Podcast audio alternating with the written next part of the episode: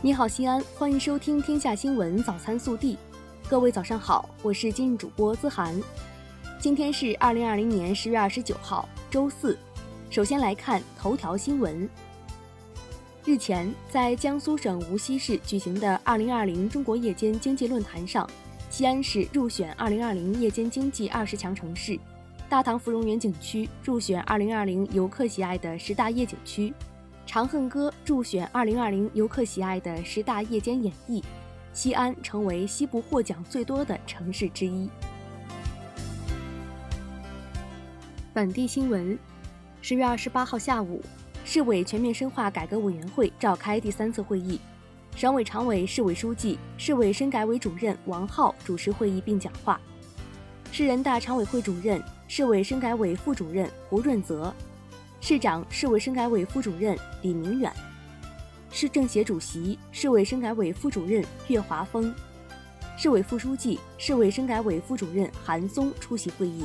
会议强调，依靠改革应对变局，开拓新局，推动经济社会发展实现新突破。十月二十八号上午，市委统一战线工作领导小组召开全体会议。省委常委、市委书记、市委统一战线工作领导小组组长王浩主持会议并讲话。会议指出，充分发挥统一战线独特优势和作用，为奋力谱写西安新时代、追赶超越新篇章凝聚强大正能量。随着轨道交通建设不断提速，今年年底西安地铁五、六、九号线将开通运营。十月二十八号，记者在地铁五号线阿房宫南站看到。车站出入口除了地面围挡还没有拆除外，其他施工已经基本完成。截至目前，地铁五号线运营演练项目已完成十项，计划年底前开通初期运营。西安市第七次全国人口普查领导小组办公室特别提醒西安市民，本次人口普查不收任何费用，希望大家在积极支持配合普查工作的同时，谨慎小心，严防受骗，不轻易泄露个人隐私。十月二十七号，记者从西安市精神卫生中心了解到，西安市二零二一年度精神残疾人服药、住院救助已经开始办理。凡具有西安市户籍且持有第二代残疾证，并经有资质的精神科医师确诊的精神疾病患者，经患者本人或法定监护人自愿申请，经区残联审核同意，均可享受门诊服药救助和住院救助。近日，灞河生态湿地公园、昆明池、美碑湖、长安公园和大明宫国家遗址公园等五处公园迎来粉黛乱子草最佳观赏期。想打卡拍摄粉黛乱子草的市民，抓紧时间带着家人去体验秋日的浪漫。为促进小微企业健康发展，陕西省总工会办公室印发关于助力稳就业、稳增长、返还小微企业工会经费支持政策的意见的通知。明确将为全省小微企业返还两年的工会经费。日前，省总工会研究出台了《陕西省总工会关于进一步加强街道工会建设的实施办法》，其中每个街道工会每年将补助不低于五千元工会经费，从源头解决了街道工会缺人缺钱的现实问题。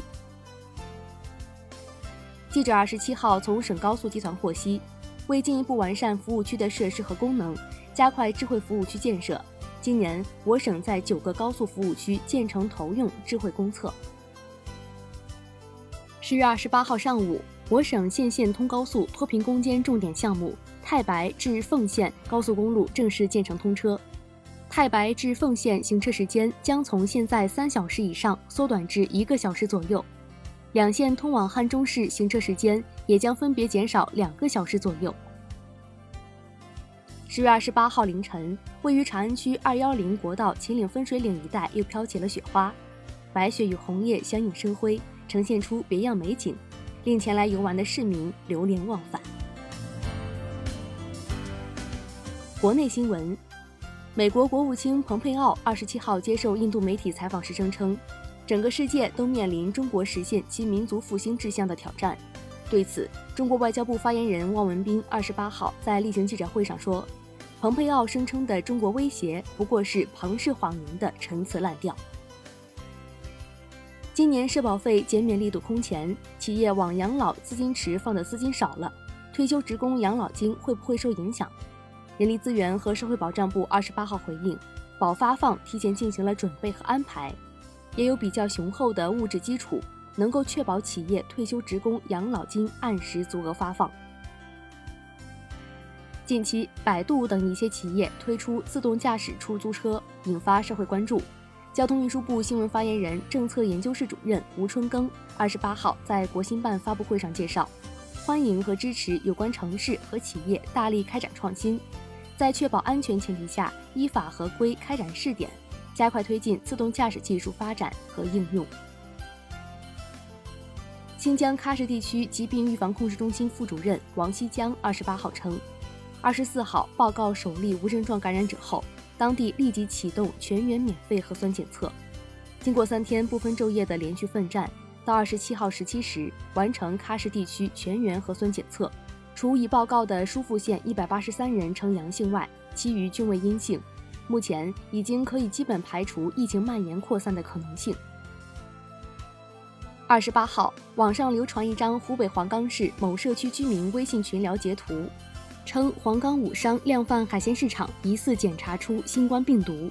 十四天内去过武商量贩的同事请及时上报。对此，湖北省人民政府新闻办官方微博回应称，相关传言不实，希望广大群众不信谣、不传谣。从十一月一号起，北京市将推广应用冷链食品追溯平台，对进口冷藏冷冻肉类、水产品进行统一管理。居民在商场、超市购买进口冷藏冷冻肉类、水产品时，可以扫描电子追溯码，查询所购商品的相关信息。作为全国第一个把中考体育分值提升到一百分的省份，云南省二十八号在昆明召开云南省初中学生体育音乐美术考试方案听证会，对方案细则作出说明。